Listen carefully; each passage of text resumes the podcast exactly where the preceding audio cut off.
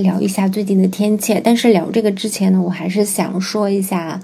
嗯，想特别聊一下我特别喜欢的羽生结弦。就是上周这一整周的话，我收到最多的一个消息，就是我在微博上看到这么多的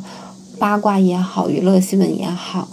嗯，我突然看到，因为我很喜欢他，我是大概在一八年的时候。认识他的那个时候，其实我个人的话是处在一个刚毕业的时候，然后我记得那个时候特别清楚，那个平昌冬奥会的时候，他呃表演的是那个阴阳师的那个嗯那段，然后我当时看到他的表演之后，还有他穿的那个啊 costume 的时候，然后我就觉得哇，我好喜欢他，而且当时我自己。嗯，也在挺迷茫的，还在找工作的一个状态。然后我就看见他之后，因为他每次表演的时候，就是他的眼神当中会透露出来很多坚定的东西。对我那个时候认识他，那个时候好像国内的人知道他，就是喜欢体育的人会知道他。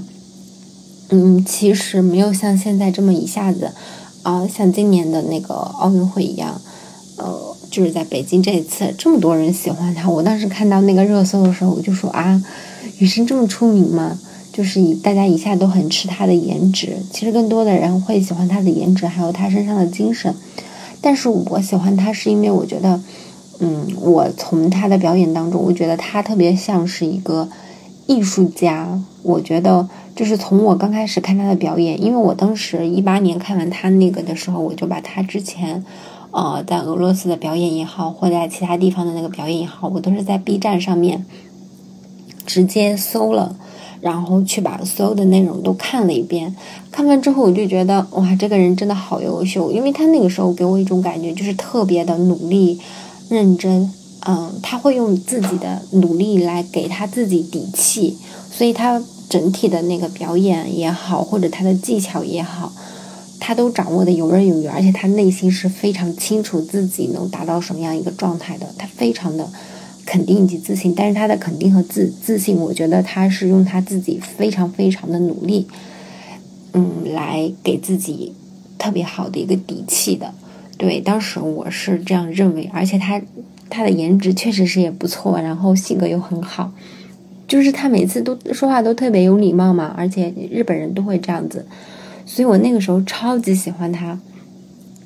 直到这次就是北京的这个这么多人喜欢，然后呃在微博上出来他好多的一个呃就是热搜消息也好，嗯他受伤，然后他过来我们这边就是自己一个人过来也好，所以我就觉得嗯就是直到我上周他自己宣布退役的这个事情也好。其实都有预兆吧，就是喜欢他的人应该都知道，都会有一些预兆。对，所以当我在看到这个新闻的时候，其实我是知道的，就是心里会有一些些，呃，猜到了。但是，就是他那个整场发言，我真的觉得他真的是语言的天才。呃，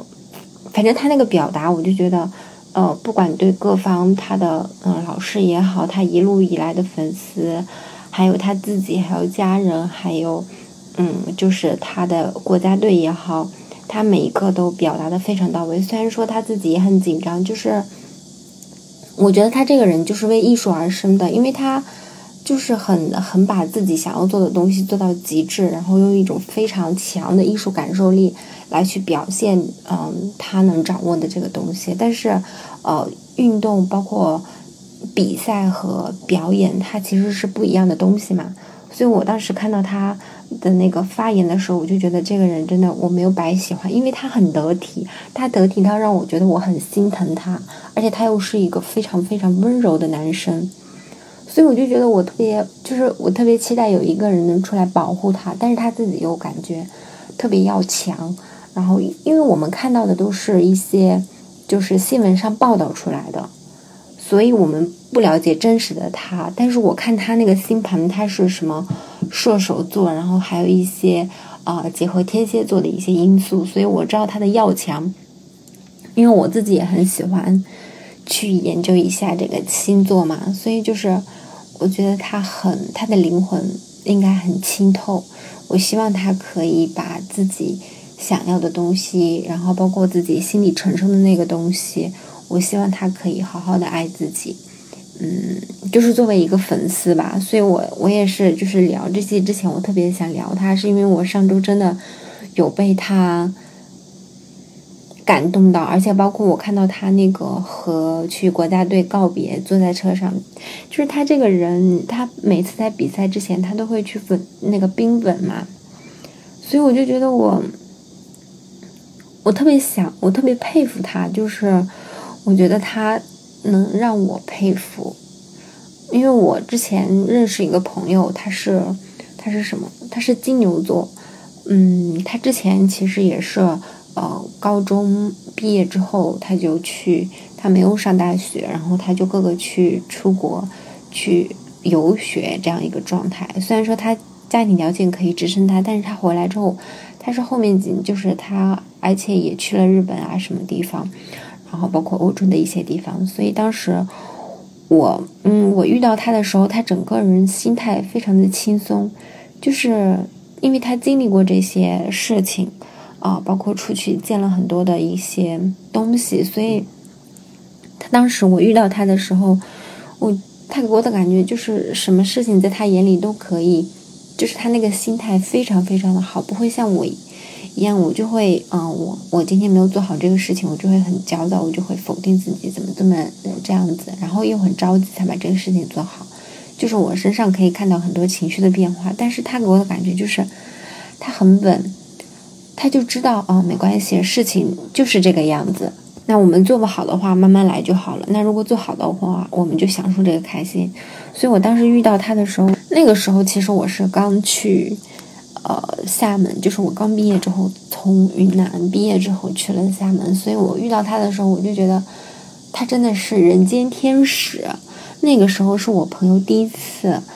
给到我这种感觉，但是我知道，嗯，后面我们就因为，呃，因为他要回去，嗯，他家那边要，呃，去做自己的事情开店，所以我们就分开了。分开了之后的话。其实我直到看到那个羽生结弦他的一个表演的时候，我才知道，就是我感觉就是他就是我朋友那个状态和内心和他特别像，就是因为他也是很早就自己去经历了自己的事情，他能承受得住这些，而且他特别知道自己要什么，所以我就特别羡慕这种人。因为我的话，我是属于那种。其实刚毕业几年，我不太清楚自己要什么，而且有点随波逐流。所以我在这种人身上看到非常坚定的那一面的时候，我就我就觉得特别受鼓舞。所以这也是我为什么喜欢他的原因。呃，喜欢他的原因，一方面是喜欢他呃花滑的一个专业度，还有就是他身上经历过这么多这么多之后，还能保留的那么一点点仅有的属于自己的温柔，还能做到这样，我觉得就是就是格局特别大。所以这也是我想我想分享出来的东西吧，但是今天主要还是想聊一下，就是，呃，今天不是大暑嘛，今日大暑，嗯，上海最高的气温差不多今天又要到三十九度了。然后我前两天看了一下那个天气预报，然后就说到这个副高压的影响，就是后面一周，然后很多大部分南方地区的话又要进入新一轮的高温了。对，所以我就想说，哎，我要不要尝试聊一下，说一下这个天气预报？因为我很久没有看新闻联播和天气预报这种东西了。但是今年的天气好像就是有点极端，还是什么？虽然说也没有那么极端，所以我就打开了中国天气的那个官网，然后它上面有雷达图、云图，还有呃风流场，还有降水、气温、相对湿度这些都可以及时的看到。所以我也想跟大家聊一下，然后不知道我们是不是在同一个城市，可能全国都有，但是我还是想以播客这样的一个形式来跟大家把呃这个天气的事情聊一下。嗯，就是其实我打开这个的时候才发现，它的一个就是我们国家全国的一个天气分布的话，它是分东北、华北、西北、西南、华中、华南。还有华东这七个部分，就是它有分，然后其中就是华东，像上海、浙江这一带的话，应该是受那个负压带，但是它影响还没有到，它是到了那个呃福建、台湾，还有就是嗯，闽南那一带，然后还有广东那一带，就是现在非常非常热。其次的话就是上海，上海今天最高，现在目前的话是三十八，杭州三十七，江西南昌的话是三十六，然后福州已经哇，福州都三十九了。其实我之前在福建待过，但是因为我待的是厦门那个地方嘛，它相对来说就是厦门和福州的热是不一样的。福州有点像重庆那种热，它是，嗯，因为它是一个城市，周边是被包围起来的，所以它很闷热。但是厦门的热的话，它有风，它是有海风，一种湿热的那种状态，但是还是都受非常的受不了。嗯，看一下，再往东北的话还好，东北是哈尔滨是二十七，长春二十六，沈阳是二十七，北京二十八，哇，北方真的好舒服哦。内蒙古我们家那边也是二十六，呃，再往西银川二十七，啊，这些地方真的好舒服啊。兰州二十六，西宁也是二十二，拉萨竟然是十七度，拉萨怎么可能？我去年冬天去的时候。也差不多是这个温度吧，但是这个你这个季度去拉萨应该比在冬天的时候去真的舒服很多了。哇，乌鲁木齐都这么高的温度吗？乌鲁木齐最近新疆好多好多人去，我朋友圈大概现在有四个人在那边，其中有一个好像是回来了。嗯，本来今年其实我也打算去的，但是但是因为现在疫情，我刚刚查了一下那个上海外出去。浙江这些的话还好，他不会去直接隔离了。但是我去海口的话，还是要七天自我居家隔离，所以我现在还没有出去玩。而且现在天气太热了，也不知道去哪玩。出去了，感觉在一路上在晒太阳那种感觉。嗯，西安是二十五。郑州也还好，二十七；济南二十七。怎么石家庄温度这么高啊？嗯，成都二十七，但是成都到后面几天的话都是三十三、三十四了。成都的朋友们真的很热，成都也是前两天下雨还温度回来一些。重庆三十，贵阳、贵阳和昆明就也很舒服。我之前在昆明待的时候。一早一晚它有温差，就是白天的时候二十五六度，到了晚上还是需要穿一个长袖的。昆明现在的话是二十二摄氏度，贵阳是二十六摄氏度。贵贵州那个地方也是很舒服啊，而且贵州的小吃也是非常好吃。嗯，南宁三十三，再往这边的话就很热很热了，所以就是朋友们。嗯，大家出行的时候还是看一下天气，而且像上海这个天气的话，一早一晚，嗯，上一周的情况它是这样的，就是早上上午的时候还是非常非常晒，到了下午的时候就雷阵雨下的特别特别大，所以大家在出门的时候，一方面要带好伞，然后带好呃遮阳帽这些，然后防晒措施一定要做好。我看了一下。我们今天到未来几天的话，降水也都是比较少的，所以，嗯，还是以高温为主，大家还是要多注意防晒。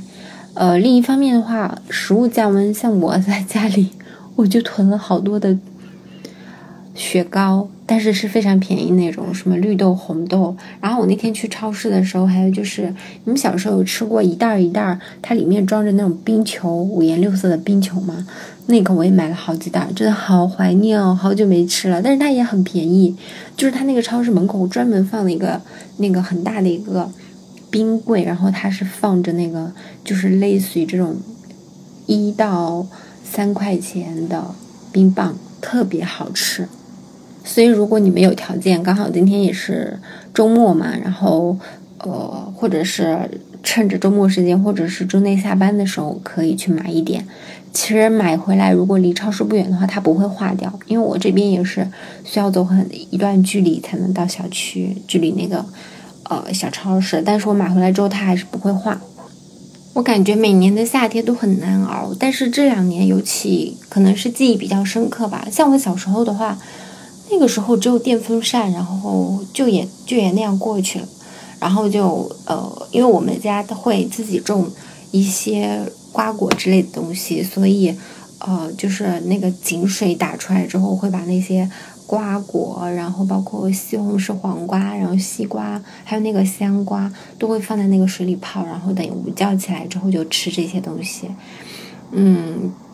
而且那个时候吃冰棍儿其实也挺奢侈的，就是我小时候那个状态。所以我觉得，就是这两年之后，尤其是就我到了呃南方之后，有了空调之后，我感觉好像很难熬，因为家里就是感觉好热好热。我昨天下午睡了一个，呃，昨天中午，然后睡一个午觉，刚好那个睡的那个地方，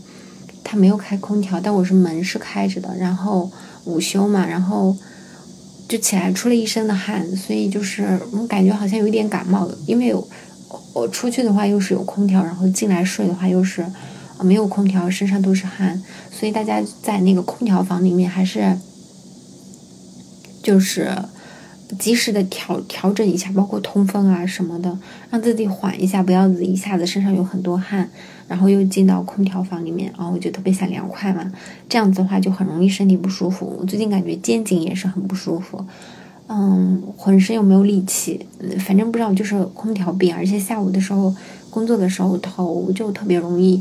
头疼，然后脑子也思考不动，可能跟一方面跟天气有关，一方面也跟长久的没有运动有关系吧。所以就是如果嗯能吃一些消温降暑的东西，使自己凉凉快一点的话，就。呃，尽量避免长时间在空调房，因为我们上班的时候还是就是都是有空调嘛。那你带一个薄一点的被子披在身上，不要让你的肩颈，还有就是脖子这边，还有腿啊这些都给它盖一下。尤其是女生，我去年一整年在我们那个办办公区上班，然后我没当时没有带，然后我就记得就是我从外面。呃，上班一去了，身上都是汗，坐在那里就就特别吹，呃，让它晾干了那种感觉吧。吹干了之后，感觉身上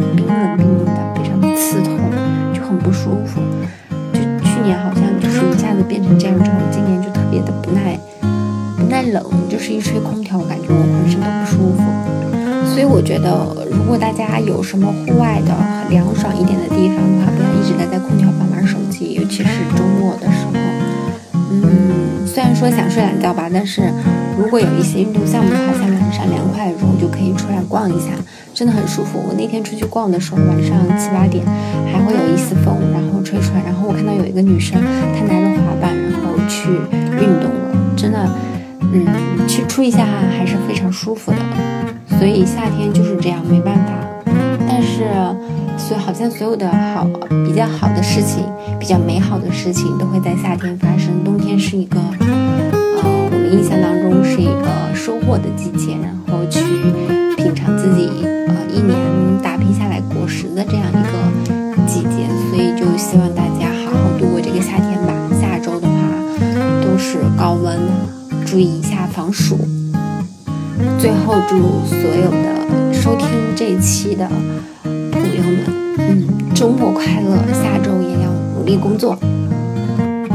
拜拜，下期见！下期我会非常准时的在周。